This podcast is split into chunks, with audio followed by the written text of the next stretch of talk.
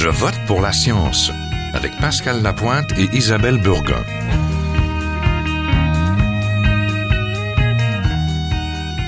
Bonjour à tous, j'espère que tout va bien chez vous. Dans deux semaines, vous allez être appelés à voter pour combler le poste de maire ou de mairesse de votre ville. Il y aura le 5 novembre prochain plus de 1100 municipalités en élection au Québec.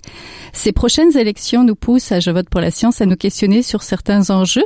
Aujourd'hui, nous allons parler de drogue ou plus justement des services d'injection supervisés. Un service d'injection supervisé, c'est un endroit où les utilisateurs de drogue par injection peuvent venir s'injecter des drogues qu'ils apportent en sécurité et dans de bonnes conditions d'hygiène. La ville de Montréal et quatre organisations communautaires, avec l'aide des gouvernements fédéral et provincial, ont ouvert trois sites à Montréal, à Ville-Marie, à Hochelaga-Maisonneuve et dans le sud-ouest de la ville. Il s'agit des premiers centres du genre au Québec et même dans l'est du Canada.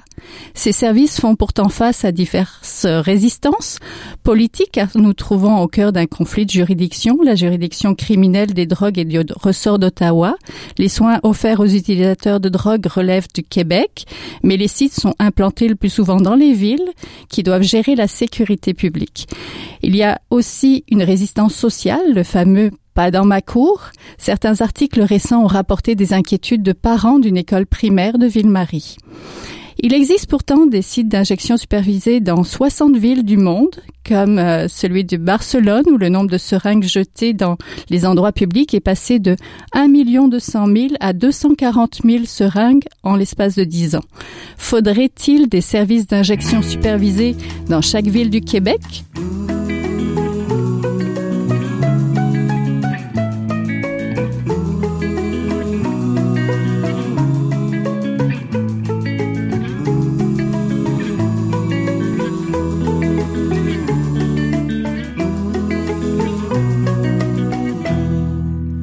Nous en parlons avec nos invités.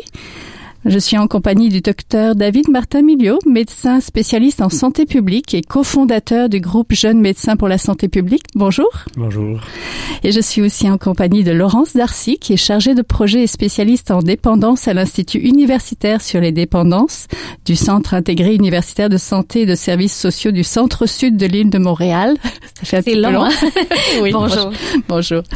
Donc, les services d'injection supervisée suscitent beaucoup de questions même j'ai dit de résistance. La ville de Québec, dans la ville de Québec, le chef de police n'est pas d'accord avec l'arrivée d'éventuels sites euh, supervisés. Il prétend que le futur site affecterait le sentiment de sécurité des citoyens il se demande quels sont les véritables objectifs de ce site. Offrir du service ou obtenir la subvention du gouvernement. Donc, parlons d'un peu de résistance. Quelles sont les résistances que vous constatez? Peut-être, Madame Darcy? en fait, j'aimerais ça peut-être euh, revenir sur un truc que vous avez dit, le sentiment de sécurité. Mm-hmm. En fait, euh, il y a un faux sentiment de sécurité puisque les gens qui s'injectent des drogues, ils vont ils le font, ils vont continuer à le faire. Puis, je veux dire, la drogue est là depuis euh, tous les temps, elle va rester. Donc, l'idée, c'est que peut-être qu'ils le voient pas dans leur quartier, Peut-être que c'est pas annoncé comme étant un lieu spécifique pour le faire. Par contre, ça se fait dans les parcs, ça se fait dans les maisons, ça se fait dans les lieux abandonnés. Donc, c'est c'est quelque chose qui est, c'est une réalité qui est présente. Le fait d'avoir un site d'injection supervisé, oui, c'est vrai que ça vient mettre un nom, ça vient mettre un endroit, mais ça augmente pas le niveau de gens qui s'injectent des drogues. Et les résistances? En fait, bon, certain qu'il y a des résistances. Euh, on a eu des résistances politiques, par exemple, euh, au niveau fédéral. Bon, ça l'a débloqué plus récemment. Est-ce que sous l'ère Harper, c'était plus difficile qu'avec Justin Trudeau? Oui, absolument. En fait, euh, parce que, comme vous l'avez dit plus tôt, ce que ça prend au niveau fédéral, c'est une exemption à une loi qui réglemente certaines drogues et autres substances. cette loi-là s'appelle comme ça, pour avoir un périmètre un peu d'exemption, si on veut, ou que les gens, comme vous l'avez dit, doivent apporter leur drogue sur le site. Donc, sur ce site-là, la police pas débarquer, par exemple, et arrêter tout le monde. Donc, on a une exemption où que les gens peuvent être en possession de substances. Euh, et c'était ça le, bout du bâton qu'avait le, le, fédéral et qui utilisait assez, euh, euh, assez fortement, si on veut, pour, pour bloquer le projet qui, on l'a vu avec Insight dans l'Ouest en Vancouver, mm-hmm. qui a nécessité une bataille jusqu'à la Cour suprême, en fait, et faisait pas l'affaire du, du premier ministre alors. Il y a aussi une résistance, euh, ben c'est ça, sociale, de voisinage. Est-ce qu'on le voit beaucoup, le pas dans ma cour? Parce que là, on l'a vu beaucoup dans les journaux dernièrement, mais... En fait, on le voit pour plusieurs raisons. Les gens ont peur que euh, ça attire les consommateurs puis que ça fasse en sorte que tous les consommateurs, par exemple, de l'île de Montréal se retrouvent dans leur quartier ce qui est pas du tout le cas, là, c'est une, une peur, mais c'est c'est pas du tout fondé. Première des choses, deuxième des choses, euh, au niveau des euh, logements, euh, il y a des gens qui ont peur que le fait d'avoir un, une propriété proche d'un site d'injection supervisé, ben perde la valeur.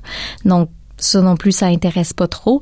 il y a toute la question aussi en fait des euh, du stigma autour du, de la personne qui s'injecte des drogues comme étant quelqu'un qui est dangereux, euh, donc il faut se méfier, donc quelqu'un de mauvais qui est euh, criminel, etc. Là. Donc il y a ça aussi qui va alimenter là, les peurs, les craintes, les résistances. Oui, c'est beaucoup des peurs. Donc on va peut-être prendre du côté des avantages. Pourquoi mettre en place des sites d'injection supervisés à Montréal?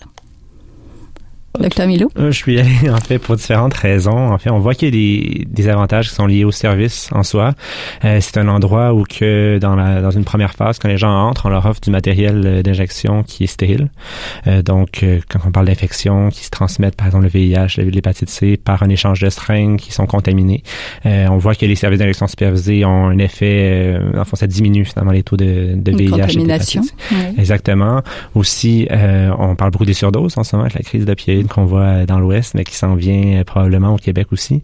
Euh, c'est une manière, euh, en ayant une, infirmière, un personnel infirmier qui supervise les injections, c'est une manière de prévenir soit les surdoses ou encore quand la surdose arrive, mais au moins on peut on peut avoir les bons services en fait d'une personne expérimentée pour prendre soin de la personne. Et aussi, ce qui est intéressant, c'est que c'est un endroit où qu'on peut offrir des ressources à des personnes qui sont complètement désaffiliées de la société, des personnes qui, par pour différentes raisons, en fait, vont être en dehors de toutes les structures, dont celle du système de santé. Donc, dans cet endroit-là, et ça a été démontré en fait à Vancouver, euh, on voit un taux de référencement vers euh, des, euh, des services, par exemple de désintox euh, ou d'aide de support par, par rapport à la consommation qui augmente. Donc, c'est aussi une manière de mettre des services à la disposition des usagers. Et en dehors des SIS, des services d'injection supervisés, il y a aussi d'autres avantages. On voit que ça aide à la perception de sécurité d'une communauté au départ, c'est certain que, euh, comme toute nouvelle intervention, il y a une certaine résistance, une certaine peur qui est très compréhensible. Euh, mais ensuite, on voit que les gens s'habituent à voir ça dans le portrait de leur, euh, de leur société, ils comprennent que finalement, ben, les personnes qui s'injectent ces drogues-là, c'est des personnes humaines qui ont droit à des services aussi. Donc, ça fait un certain un travail de, de sensibilisation, en plus de diminuer la criminalité aussi qui a été observée à, à Vancouver. Oui, et les seringues dans les dans les parcs. Absolument.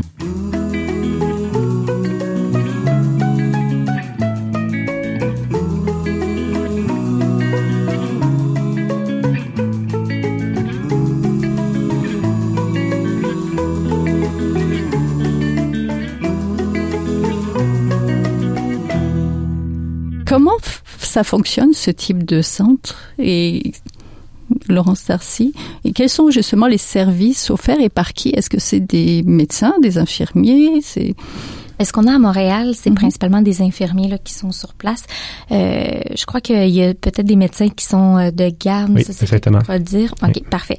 Euh, donc, la façon que ça fonctionne, c'est que l'usager va se présenter au centre et là, il va avoir toutes sortes de matériel euh, disponible pour cet usager-là. Donc, dans le matériel, il y a des seringues propres, mais il y a aussi de l'eau stérile parce que les gens doivent mélanger c'est souvent avec de l'eau. Parfois, mm -hmm. c'est avec euh, de l'acide citrique ou autre chose, mais principalement, c'est de l'eau. Donc, ils mélangent leur drogue, ils dissouent la drogue là-dedans en la faisant chauffer. Puis ensuite de ça, ils vont prendre un coton stérile et non un botch de cigarette, bien important, parce que dans la rue, des fois, les gens vont s'injecter avec euh, de l'eau qu'ils vont trouver dans une mmh, flaque d'eau. Tout ce qu'ils trouvent. Avec tout ce qu'ils trouvent. Donc là, l'idée, c'est vraiment d'avoir des, des trucs qui sont stériles. Donc, c'est avec un coton. Donc, la personne va aspirer la drogue, si on veut, après avec la seringue et ce, filtre-là va permettre que les, grosses particules insolubles rentrent pas dans le sang et causent pas d'autres problèmes. Ensuite de ça, la personne va s'injecter sous supervision médicale. Donc, c'est pas un infirmier qui va faire l'injection, c'est la personne comme telle, mais si jamais elle a de la difficulté à s'injecter parce qu'elle trouve pas ses veines, si jamais le fait tout croche, si jamais elle se pique dans des endroits qui sont très risqués, comme le cou, par exemple. Euh, donc, il va y avoir un infirmier qui va être là pour faire de l'éducation sur les, les bonnes pratiques pour l'injection. Et ensuite de ça, une fois qu'elle est injectée, il y a une période de repos. Est-ce qu'elle va rester sous observation? Je crois que ça dure environ une vingtaine de minutes. Euh, dans les cas où est-ce que les gens trouvent que la drogue est plus forte, je crois qu'il y a possibilité de rester un peu plus longtemps là, euh, sous observation. Mais ensuite de ça, la personne va quitter. Mais le centre fournit pas de la drogue. Parce que les gens peuvent croire ça, mais le centre... Le centre ne fournit pas de drogue. Par contre, il y a des euh, projets très novateurs qui, justement, euh, vont offrir euh, la drogue. Et c'est possible qu'à Montréal, je dis ça comme ça. C'est possible que certains projets comme ça voient le jour. En fait, il y a eu un projet qui s'appelait le projet Naomi euh, de 2005 à 2008. Donc peu de, gens le savent, mais c'était euh, de l'injection médicale, soit d'héroïne ou de dilodide. C'était pour les consommateurs que ça faisait déjà cinq ans qu'ils étaient consommateurs d'héroïne, qui avaient essayé plusieurs traitements de substitution euh, sans succès. Ça s'est passé à Montréal et à Vancouver. Et ce qu'on a remarqué, c'est que euh, ça a amélioré l'état de santé physique des gens. Ça a même diminué leur consommation. Parce que c'est pas le fun d'être dépendant d'une substance. Les gens qui sont rendus à ce point-là ont même plus de plaisir. Ils ne font que s'injecter pour ne pas ressentir les symptômes de sevrage, mmh, qui sont horribles. Donc, diminuer la consommation. Euh, et euh, on n'a vu aucune euh, différence au niveau des actes criminels ou incivils dans le quartier des cliniques. Il y avait des chercheurs qui se promenaient, qui notaient les comportements euh, observés. Puis il y avait aussi les rapports de police là, qui ont qui ont permis de découvrir ça. Parlons un peu des utilisateurs, justement. À, qui sont vraiment destinés en premier chef les, ces sites d'injection-là? Mais en fait, on voit avec la littérature des services d'élection supervisés dans le monde. On s'entend que ça existe depuis 86. Ça fait assez longtemps.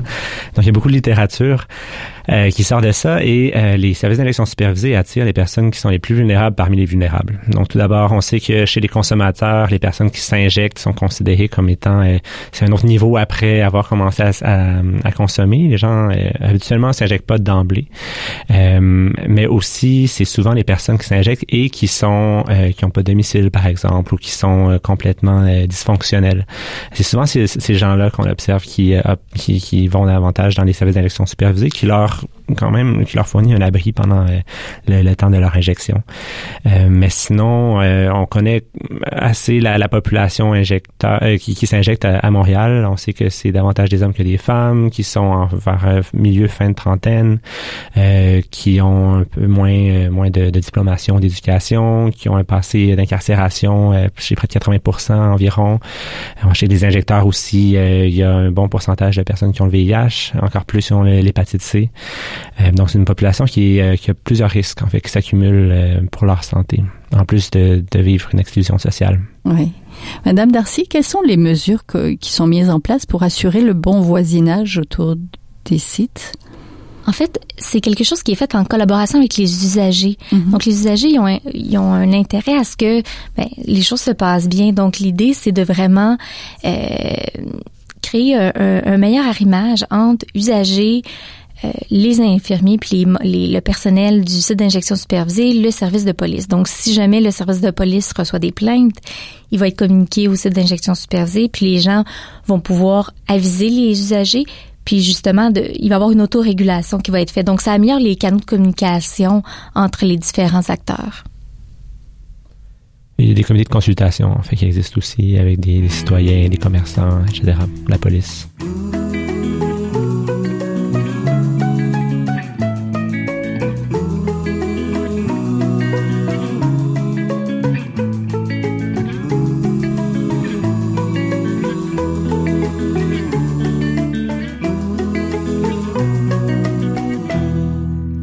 Certains détracteurs soutiennent qu'ouvrir un centre de service, c'est comme si on accepte l'utilisation des drogues dures et qu'on aide les utilisateurs à se droguer.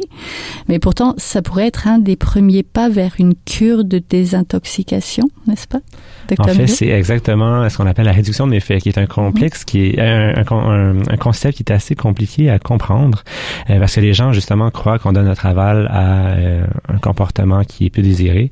Mais en fait, l'approche de réduction de méfaits qui euh, est bien différente de celle de prohibition qui, a lieu depuis très longtemps. Hein. Euh, l'approche de réduction de méfaits, en fait, se concentre sur les conséquences de ce comportement-là. Donc ici, on parle des conséquences de l'injection. Donc en effet, l'objectif premier d'un service d'injection supervisé n'est pas de diminuer le nombre d'injections chez les populations usagères de drogue euh, par injection, mais plutôt d'essayer de, de, de, stabiliser leurs conditions, de leur donner un coup de main. Euh, jamais on, on accepterait d'avoir un taux de VIH aussi élevé, par exemple, dans une population autre. Donc euh, c'est de se concentrer sur ces conséquences-là pour que ensuite, une fois que euh, tous ces éléments-là sont plus stabilisés dans leur vie, mais ces personnes-là puissent prendre d'autres choix, par exemple s'ils le désirent. Donc, c'est vraiment une, approche de réduction de méfaits. Oui. Et moi, ce que j'aimerais ajouter à ça, c'est que euh, souvent les gens croient à tort que ah c'est des drogues dures, puis qu'il y a une différence. Bon, premièrement, la différence drogue douce de drogue dure n'existe plus d'une part. D'autre part, il y en a beaucoup là-dedans qui s'injectent ce qu'on appelle des médicaments opioïdes. Ça, c'est des médicaments que vous pouvez recevoir à l'hôpital et que vous n'allez pas devenir dépendant parce que vous en recevez une dose à l'hôpital. Donc ça, le, problème n'est pas dans la drogue comme telle. Le problème naît de la relation que l'usager développe avec la drogue qui devient une relation qui est malsaine, qui est une relation qui les emprisonne dans leur consommation. Donc, première des choses, euh, c'est pas une question de drogue, c'est vraiment une question de, de, relation avec la drogue. Il y en a qui ont cette relation-là malsaine avec l'alcool, par exemple. Ils vont présenter les mêmes problèmes. L'idée de la réduction des méfaits, comme mon collègue l'expliquait, c'est de réduire le plus possible les conséquences négatives dans le but ultime d'améliorer la qualité de vie de la personne. Donc, l'idée, c'est que il n'y a pas juste l'abstinence ou la diminution de la consommation dans la vie qui existe, mais il y a justement de s'attaquer aux conséquences négatives. Par exemple, euh, donner des seringues stériles, c'en est une euh, mesure de réduction des méfaits parce que ça limite les, les infections. Euh, le fait de pas s'injecter dehors aussi. Le fait de, de le faire dans un endroit qui est sécuritaire. Le fait qu'une fois que je suis intoxiquée, je me ramasse pas avec n'importe qui à côté de moi qui pourrait me faire toutes sortes de choses. Donc, euh, le milieu de la rue, c'est un milieu qui est très difficile. Puis, euh, il y a certains usagers qui peuvent se faire attaquer, qui peuvent, qui peuvent se faire voler, sont pas en état de réagir. Donc, il y a tout ça qui qui à prendre en compte. Mais est-ce qu'on pourrait faire un parallèle avec l'alcool? Parce que les campagnes pour lutter contre la dépendance à l'alcool, c'est plutôt, on va dire l'inverse. On parle plutôt d'abstinence, du club des AA, où il faut savoir se contrôler, etc. On peut on n'imagine pas qu'il y ait un centre où les gens, peut-être il va y en avoir, je sais pas, peut-être vous êtes mieux au courant, où les gens pourraient aller chercher de l'alcool, justement de consommer de l'alcool. Oui, ça, ça existe ailleurs au Canada. Ça s'appelle des wet shelters et c'est un endroit parce que les gens vont consommer de l'alcool pour éviter les symptômes de sevrage. Euh, donc ça existe. Montréal n'en a pas encore. On ne sait pas ce que l'avenir nous réserve. Euh, et, et, ce que je dois dire par rapport à l'alcool, c'est que euh, ça peut amener autant de problèmes négatifs. Puis oui, le courant AA, N, mm-hmm. ben, tout ce qui finit en A, bref, NA, tout ça vise l'abstinence de toute substance. Et c'est une des façons mais ce n'est pas la seule. Puis euh, présentement dans le réseau public, quand on, on, traite au niveau de la dépendance, l'approche préconisée c'est la réduction des méfaits. Donc, c'est vraiment de diminuer les conséquences négatives. Puis, un des moyens, ça peut être de diminuer ou d'arrêter complètement sa consommation de drogue. Mais ce n'est qu'un moyen, ce n'est pas une fin en soi. Oui, il y a d'autres voies.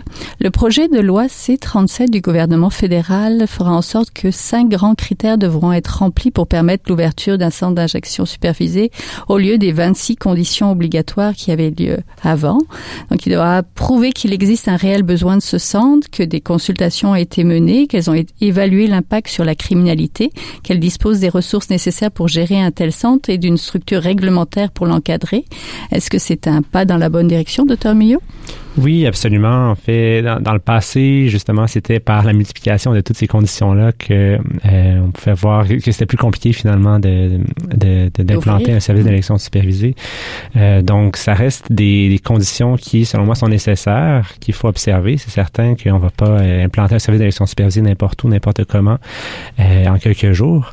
Euh, mais le fait d'en avoir moins, je suis totalement d'accord avec ça. Puis je crois que ça, ça démontre la bonne volonté de nos alliés fédéraux finalement, par rapport à la question. Que peuvent faire les villes, plus que des promesses, pour faire leur part dans ce dossier-là? Je crois qu'il faut que les, les maires, les mairesses soient bien informés, surtout. Je crois qu'ils sont, euh, bon, c'est des, des, élus, donc c'est des représentants de la population qui euh, a des idées divergentes par rapport à, au service d'élection supervisée. Donc, le simple fait d'être informé, déjà, euh, pour pouvoir ensuite informer la population par rapport aux avantages, par rapport aux, euh, aux certaines conditions euh, dans lesquelles vont être les services d'élection supervisés pour essayer de diminuer des conséquences négatives, par exemple, de ces, euh, de ces endroits-là. mais sinon, on observe que c'est surtout des leaders, finalement, dans le projet. Une fois qu'on a l'aval ou qu'on a un allié en le maire, comme ce fut le cas un peu de M. Coder, en fait, dans le passé, ça pourrait faire ouvrir des portes ou débloquer certaines avenues pour l'implantation et, en fond, la suite des services d'élection oui, est-ce que généralement dans les promesses électorales, on voit les candidats se positionner par rapport aux drogues? On parle du, au niveau local. Euh, Est-ce que c'est un sujet avec lequel ils sont très à l'aise? Parce que justement, on parlait de peur ou de En fait, le maire Godard, je dirais que jusqu'à présent, euh, s'est montré très ouvert au projet de sites d'injection supervisée. C'est montré très ouvert à des initiatives là, de santé publique en, en matière de drogue.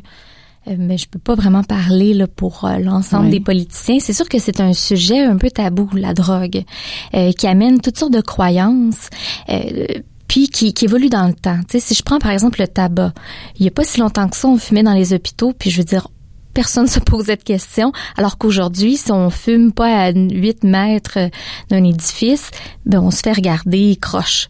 Donc, c'est des choses qui évoluent, la perception des drogues, puis euh, c'est des choses qui euh, sont pas figées dans le temps. Donc, dépendamment de l'évolution aussi, ça peut faire en sorte que euh, les mères peuvent être plus ou moins pour euh, ce genre de mesures-là. Mais je crois qu'avec euh, les exemples qu'on a avec le cannabis, avec les opioïdes, justement, il y a un certain malaise quand même qu'on observe chez euh, les décideurs. Euh, ça reste un, un, enjeu politique assez important qui pourrait les couler ou, au contraire les favoriser. Entendu. Ben, je vous remercie. On était donc en compagnie du docteur David Martin-Milo, le cofondateur du groupe Jeunes médecins pour la santé publique, et Laurence Darcy, chargée de projet et spécialiste en dépendance à l'Institut universitaire sur les dépendances. Merci.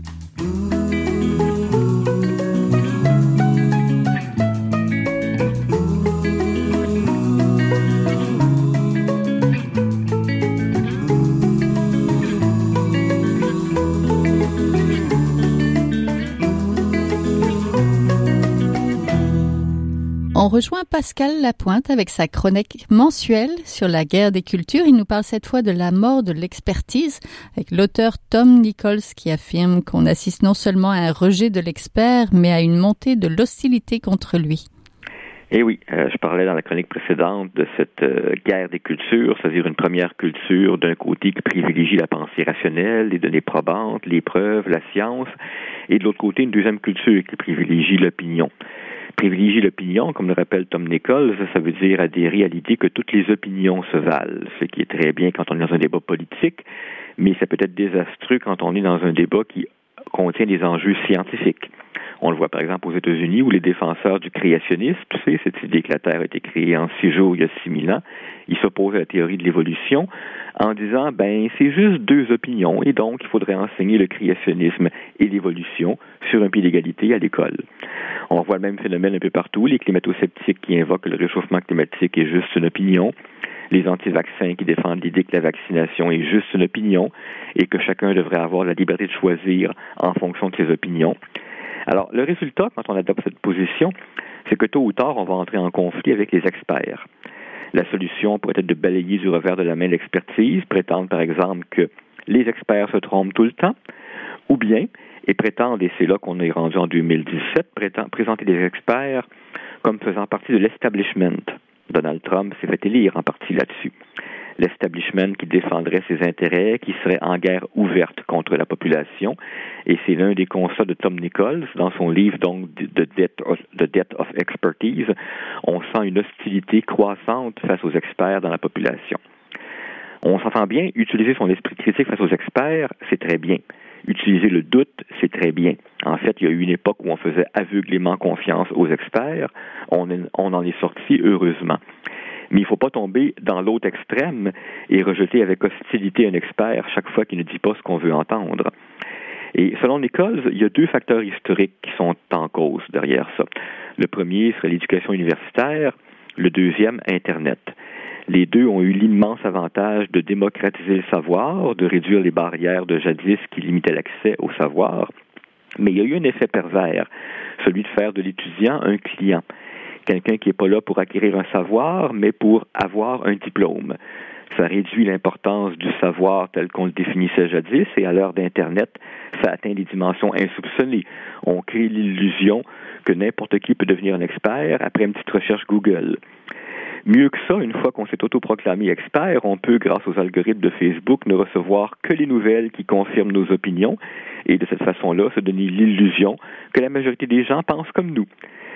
Alors, est-ce qu'il y a des solutions? Ben, je termine sur deux concepts de psychologie qui sont employés dans ce livre et qui peuvent servir de mise en garde aux auditeurs.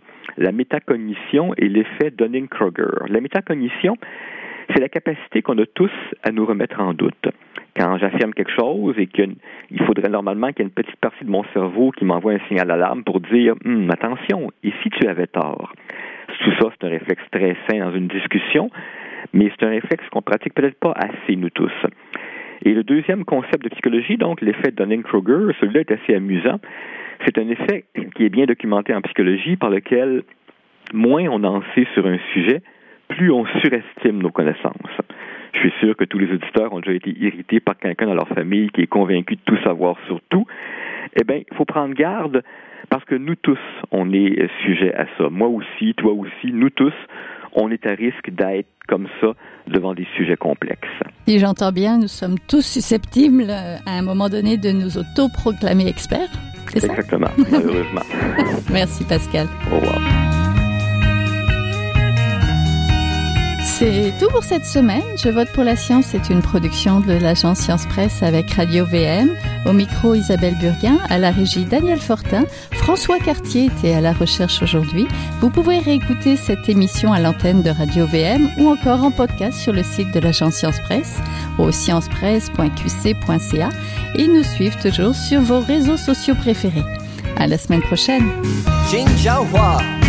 Est un chercheur typique de ceux pour qui les progrès de la bioinformatique ont préséance sur le sens biologique et pour qui la grosse science constitue la seule logique. On y parle de génome, de transcriptome et de spliceosome, de traductome, de protéome et de foldéome, de kinome, de protéasome, mais pas du glaucome de Guillaume, de signalosome vers les lysosomes, ah, et puis E.T. phone Des milliers de candidats qui montent et qui descendent en fonction du stimulus duquel ils dépendent. Pendant que Docteur Roy prend ses résultats et avec son accent chinois, il dit comme ça.